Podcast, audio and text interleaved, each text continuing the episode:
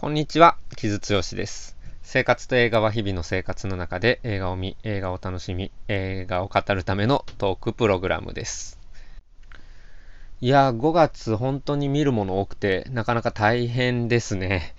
えっと、世の中的にはターがね、始まっていて、まあ非常に、えー、いろいろ議論を読んだり、話題になったりしていますけれども、あと、まあソフトクワイエット、恐ろしいヘイトクライムを、えー、ワンショットで撮ったというものがあったりとか、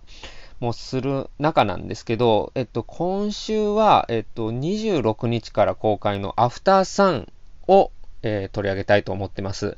で、これは、えっと、まあ、か何度も言いましたけど、結構今年のクライマックスの一つでですね、えー、っていうのは去年、えー、海外で、まあ、絶賛された作品なんですよ。えー、ガーディアンの1位に選ばれていたりとかね。えまあ、そういう批評家からの評価が非常に高かった。え、作品なんで、で、僕もすごく楽しみにしてたんですけど、でもなんかこう、まあ、批評家に受けるっていうのも分かるといえば分かるんですけども、ただ、同時に、あの、この前ちょっと萩原まりさんとのそのトークイベントで萩原さんがおっしゃっていたんですけど、なんかそういう広く絶賛されるっていうこと以上に、なんか刺さる人にはめちゃくちゃ刺さる映画なんだじゃないかっていうふうに、まあ、萩原さんはおっしゃっていて、まあ、本当そうだなと思ったんですよ。まあ、これ何かっていうと、シャーロット・ウェルズという1987年生まれの、えー、新人監督ですね。本当に、えー、これが初長編になるんですけど、えー、彼女の作品ででして、で、非常にパーソナルな作品ではあるんですよ。で、やっぱりどこか小ささっていうのもあるし、まあ本当に個人的な作品でもあるので、何かこう、えー、刺さる人にはすごく刺さりうるし、まあ、もしかしたら、あの、すごくこう、まあ、感覚的な作品なので、えー、よくわからなかったっていう人も、まあ、いるかもしれないなという感じの作品ではあるんですけれども、で、まあ、僕の、えー、印象から言うと、まあ、すごくこう、本当に、えー、パーソナルな思いがぎゅっと閉じこもった、本当まあ、ほんえー、初長編えー、初作だからこその、えー、パワーっていうのがすごくある作品だなと、まずは強く思いましたね。えー、だからやっぱり、うんまあ、デビュー作って、まあ、音楽にしろ映画にしろ結構やっぱり特別なものって多いじゃないですか。で、やっぱこれは、まあ、その系譜にすごくある作品だなっていうのが、えー、思いましたね。で、まあ、シャーロット・ウェルズ本人の個人的な思いっていうのがすっごく詰まっていて、まあ、それが非常、その純度が非常に高いという作品で、本当にまあ、あらゆる意味で特別な一本になっているなと思いましたね。だからまあ、えー、批評家がだから批評的に評価するっていうよりは、まあそのガーディアン1位とかもそうですけど、やっぱり刺さった人がすごくプッシュしたいっていう作品な感じがするんですよね。本当にそういった、えー、本当に個人個人のそういいう、えー、プッシュする思いが、詰まったのが、まあ、世界的な評価につながったのかなという作品だと、えー、思いましたね。はい。で、まあ、どういう作品かというと、えー、これ1990年代のある夏のトルコの休暇を描いた作品で、まあ、夏休み映画ですね、ある意味。えー、で、主人公の11歳の少女が、えー、31歳の、えー、父親と過ごした夏休みの数日間を、えー、非常にスケッチ的に描いたもので、まあ、明確なストーリーラインがあるというよりは、そこで起こったことっていうのを、まあ、すごくみずみずしく描くという作品ですね。で、まあ、すっごく感覚的な作品で、何がどうなったっていう、いわゆる話でもないので、まあ、そういった感覚的なことをどうキャッチできるかという、まあ、作品にはなっています。で、これ、えっと、映画を見ていくと、あの、後半に、それが、まあ、主人公の少女、ソフィーですね。ソフィーが大人になって、自分も31歳になった時、旅行をした時の父親の年齢と同じ、えー、年齢になった時に、自分の過去を振り返っていたっていうことがわかるんですね。で、まあ、これは、あの、それこそネタバレとか、ネタとじゃ全然ないです。あの、ネタじゃなく、まあ、映画の構造自体がそういうことになっているので、まあ、もうここで明かしても大丈夫かと思うんですけれども、まあ、そういうふうに大人になった自分が過去を振り返っていたっていうものなんですね。で、つまりこれは記憶にまつわる映画でもあるわけです。で、これ、えっ、ー、と、実際にシャーロット・ウェルズ監督が、えー、自分の父親と、まあ、経験したことっていうのがかなり入っている。うん、自伝的な要素も強いとされていますし、まあ、どこまでがリアル、リアリティでどこまでがフィクションかっていうのは、まあ、つまびらかに、えー、されることはないんですけれども、まあ、かなり自伝的な要素が入っている。まあ、パーソナルな要素が入っているという作品ですね。で、その、まあ、カラムっていう父親をポール・メスカル、えー、今をときめく俳優の一人ですけれども、が演じてるんですけど、まあ、すっごい優しいお父さんなんですよ。えー、もう、えっ、ー、と、離婚、別居かな？はしてるんです。両親はしていて、まあ、離れて暮らしているんですけど、この夏休みを二人で過ごしていて、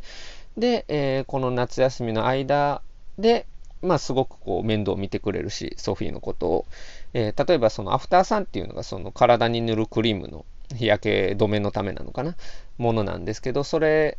え、を塗ってあげたりとか、まあ、そういうすごく親密だし、うん、優しいお父さん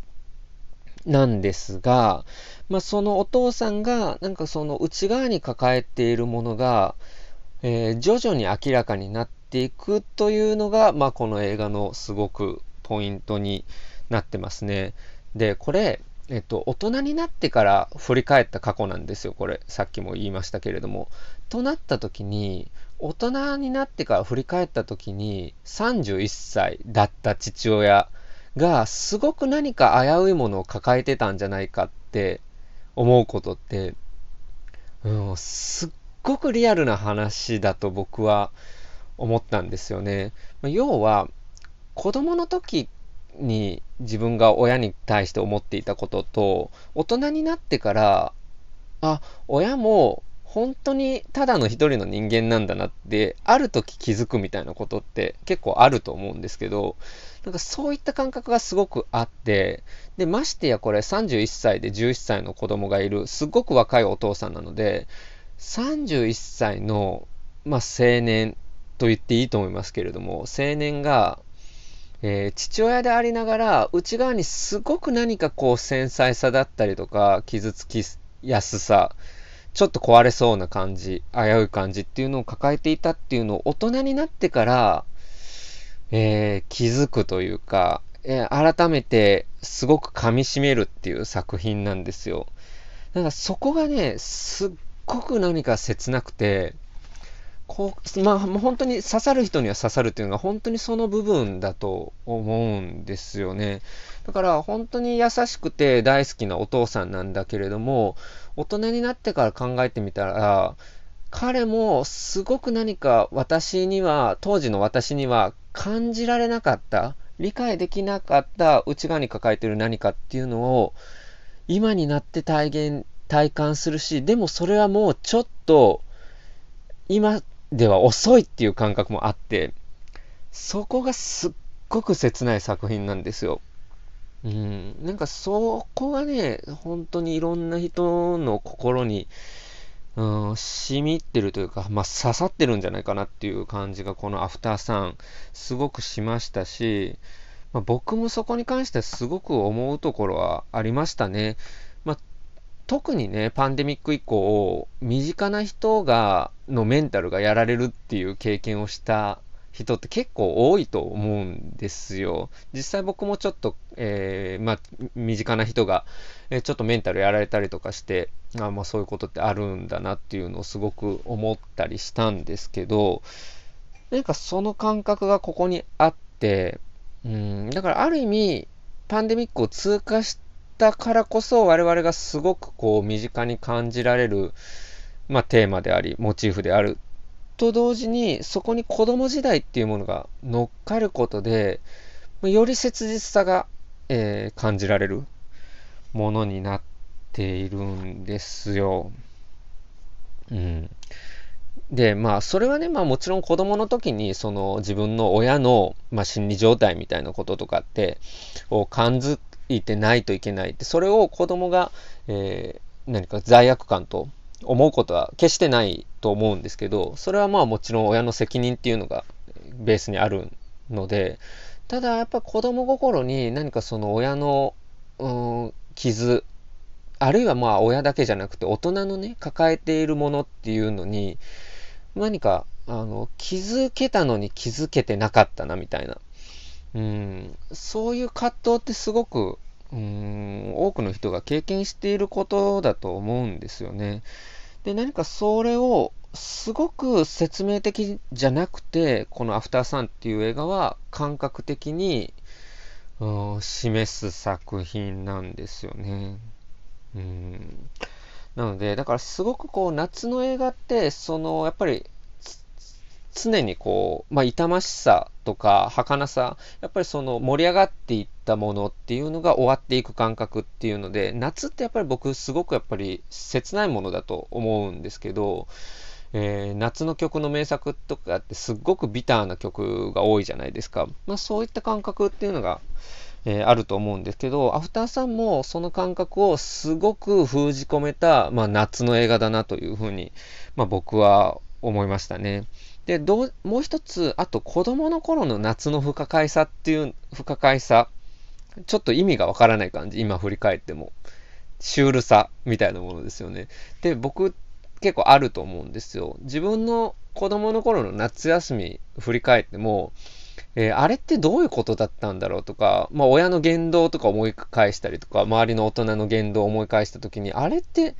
何だったんだろうみたいなことってよくよく考えたら結構あると思うんですよ。で、もちろんそれは夏だけじゃなくて、子供時代の記憶の中のいろんなところにあるものではあるんですけど、でも、こういった、まあ、例えばこれはトルコのにの旅行なんですけど、まあ、そういった旅行とか、ちょっと非日常的なシチュエーションが夏だと起こりやすいがゆえに、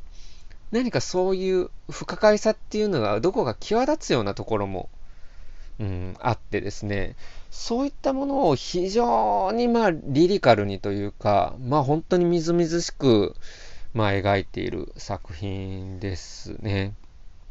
うん、で、まあ、もう一つ非常に重要なのは、そのまあ僕、その親であるとか、もっと言うなら父親ですね、のその傷つきやすさや内側に抱えている痛みみたいなものが、まあ、描かれているとさっき言ったんですけど、まあ、それが、まあ、ポール・メスカル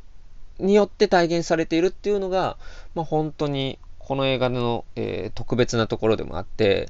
えっ、ー、と、ポール・メスカルって、えっ、ー、と、アフターさん、この映画でまさに主演男優賞アカデミーの主演男優賞にノミネートされて注目されていて、で、次のリドリー・スコットが自ら続編をやる、えー、グラディエーター2の主役に抜擢されたりとか、もう本当に、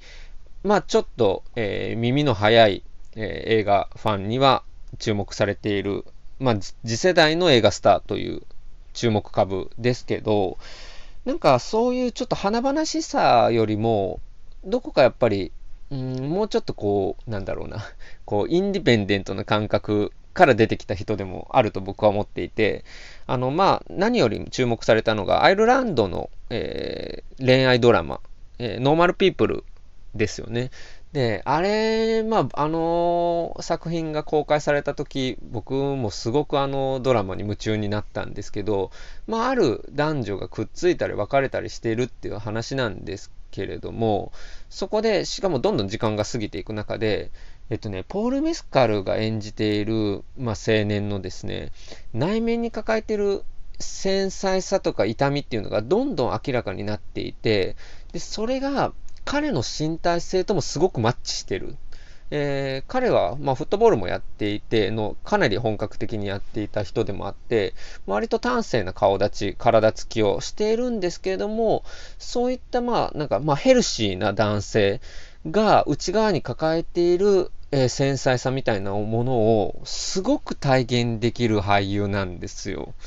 で、ノーマルピープルって、まあ、インティマシーコーディネーターっていう、えー、役職をすごく世の中に知らしめたドラマでもあるんですけど、あの中でもすっごく親密なセックスシーンが何度も何度も出てきていて、で、ポール・メスカル自身もすごく自分の裸を晒していたんですよね。で、だからそのどこか無防備な感じっていうのが、まあ、彼の存在感、あるいは演技のスタイルっていうのにすごく非常に乗っていて、で、そのノーマルピープルで見せた存在感っていうのが、えー、まさにこのアフターさんでも、えー、発揮されていて、まあ、もっと言うなら、このアフターさんが多分今後もピークとして記憶に残るというか、うん、記録に残るんじゃないかなっていうふうに僕は思ってますね。もう本当に、まあ、これからどんどんハリウッドスターになる可能性を秘めている、えー、俳優ですけれども、うん、その、まあ、いわゆるハリウッドスター、これまで、うん、まあ、えー、オールドファッションなハリウッドスターっていうよりは、まあ、どこか男らしさの中に、えー、脆さみたいなものを同時に抱えている男性像っていうのを、今誰よりも体現している存在だなっていうふうに、まあ、思いますね。あの、萩原まり、萩原さんは、えー、フィービー・ブリジャーズと別れたの残念だなって言ってて、まあ僕もそう思いつつも、まあなんかそういうね、今一番かっこいいインディーロック、うん、アーティストと、まあこうパートナーシップにあったりとか、いう時期もあったりするね、ちょっとね、まあ今、今この瞬間ちょっと特別な、えー、スターでもある人ですね。で、まあそういうまあゴシップ的なことはともかくとして、まあそういうまあ男性が抱えている、うん、あまり、えー、表には出てこない、えー、バルネラビリティ、えー、みたいなものを今一番体現できる俳優であって、まあ、それが、えー、最も発揮されている作品でもありますね。うん、そこが、えー、非常に、まあだから、すごくノスタルジックな風合いがある作品ではあるんですけれども、同時にすっごく現代的なところでもある。うん。だから今この瞬間、映画っていうのが、やっぱ今この瞬間の空気っていうのを記録するものだとして、まあ、それをすごく、えー、これ2022年の映画ですけど、2022年の空気を、えー、封じ込めた作品でもあると思います。で、えっ、ー、と、あともう一つ、この作品終盤で、えー、大人になったソフィーが同性のパートナーがいるっていうことがわかるんですけれども、まあ、その場面に行くまででもですね、あの、ソフィーのセクシャリティっていうのがちょっとほのめかされるようなカメラワークっていうのだったりとか、まあ、ちょっとした演出っていうのに入っているんですね。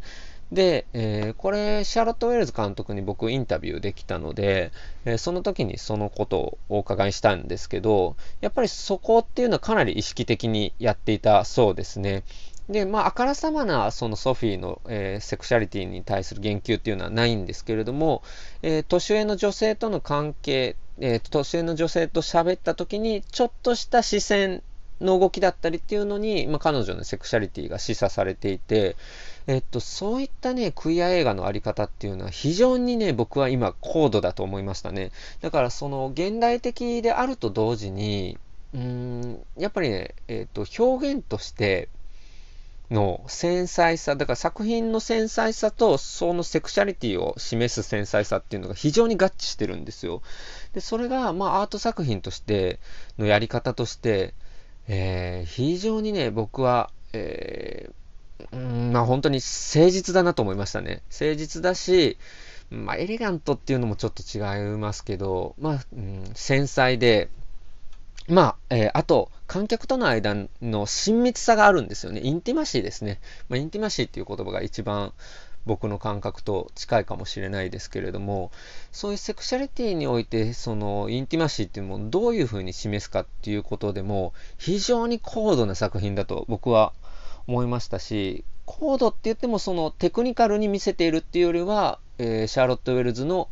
えーセンえー、誠実さから来た表現だなっていうふうに僕は思っていて、まあ、そこはすごくね、この作品の優れたところだと思いましたね。うん。ね、だからやっぱりその人のね、その心の柔らかい部分とか繊細な部分っていうのをどういうふうに映画が、えー、救い取れるかっていうことだと思うんですよ。で、それがね、本当にセクシャリティの面でも、え、あるいはメンタルヘルスの面でも、あと男性性の面でも、あと子供時代っていうことでも、まあ、本当にいろんな要素で人間がいかにこう繊細なものであり、記憶っていうものがパーソナルであって、うん、繊細なものであるかっていうのをいろんなね、層で、えー、浮かび上がらせている作品でで、本当にこれはちょっと特別な、えー長えー、初長編だなと、デビュー作だなと思いました。はい。だからすごくね、感覚的な映画で何がどうなったっていう話でもないし、まあ小さな映画であることは間違いないので、まあなかなかね、なんかこう多くの人に届くかっていうとちょっと難しかったりするかもしれないんですけれども、でも世界中で絶賛された作品でもあるので、日本でも多くの人に見ていただきたい作品だなというふうに思いましたね。うん。あと、まあ、もうちょっとだけ小話的な話をすると、えっ、ー、と、ソフィーがカラオケをするシーンがあるんですけど、それが REM のルージング・マイ・レリジョンなんですよね。えー、それもすごく僕としてはちょっとグッとくるものがあって、まあ、REM の、えー、もう代表曲というか名作ですけれども、REM ってやっぱり本当に90年代から男性の繊細さっていうのを、まあ男性だけじゃもちろんないですけれども、まあ、マイケル・スタイプが繊細さ、傷つきやすさ、フラジャイルさっていうのをすごく体現してたと思うんですよね。で、ルージング・マイ・レリジョンもまさにそういう歌で、まあ、ちょっとラブソングとして聞くと、まあ、一歩間違えればストーカー的な、本当にこう、ちょっと危うい恋愛模様というか、危うい心情を描いたものなんですけど、あれもやっぱり男性の何か、あえー、ちょっと本当に壊れてしまう一歩手前の危うさっていうのを生々しく描いた歌でもあるので、ラブソングですね。なんかそういったものとすごく重なっているんですよ。だからそこが非常にポイントだなと思いましたね。で、まあ、90年代っていうことで言うとね、あの、これ、X ジェネレーションの映画でもある意味あって、えっと、ソフィーのお父さんっていうのが、えー、カラムですね、えー、が、やっぱちょっと X ジェネレーションなんですよね。で、31歳で、えー、11歳の子供を持っているってすっごい若い親で、だからその親として成熟しきってないんじゃないかっていう不安が常にどこか彼の中であって、まあ、それが彼の繊細さに、繊細さや危うさにもつながっている。で、えっ、と、X ジェネレーションが親になることについての映画で言えば、最近で言えば、カモンカモン、マイク・ミルズのね、あったじゃないですか。あれもやっぱり X ジェネレーションが親の世代になった時に、今まで自分たちは親に反抗してきた世代だけれども、親になった時、自分の頼りなさにめちゃくちゃ直面させられるっていう作品でもあれはあって、ある意味これはそのカモンカモンを逆サイドから見ているような感覚もあって、その親として不安を抱えている、えー、人たちを、えー、子供のから見るっていう、うん、作品になっていて、だから何かこう、X ジェネレーションと呼ばれる、まあ今50代、えー、半ば、うん、から後半ぐらいの世代、まあ50代ぐらいですかね、の、あの、ちょっと世代の頼りなさ、っていうのを、ある意味慈しむような感覚も僕はあると思っていて、それはなんか同情とか哀れみでは全然なくてですね、なんかその親の世代に対する、うん、優しさっていうのが、まあこれ、シャーロット・ウェルズ僕と近い世代なんですけれども、まあ、僕らの世代から向けられているような感じもすごくあるんですよね。で、それは決して何かこう世代的な対立ではなくて、世代を超えた、なんかこう、慈しみであるとか、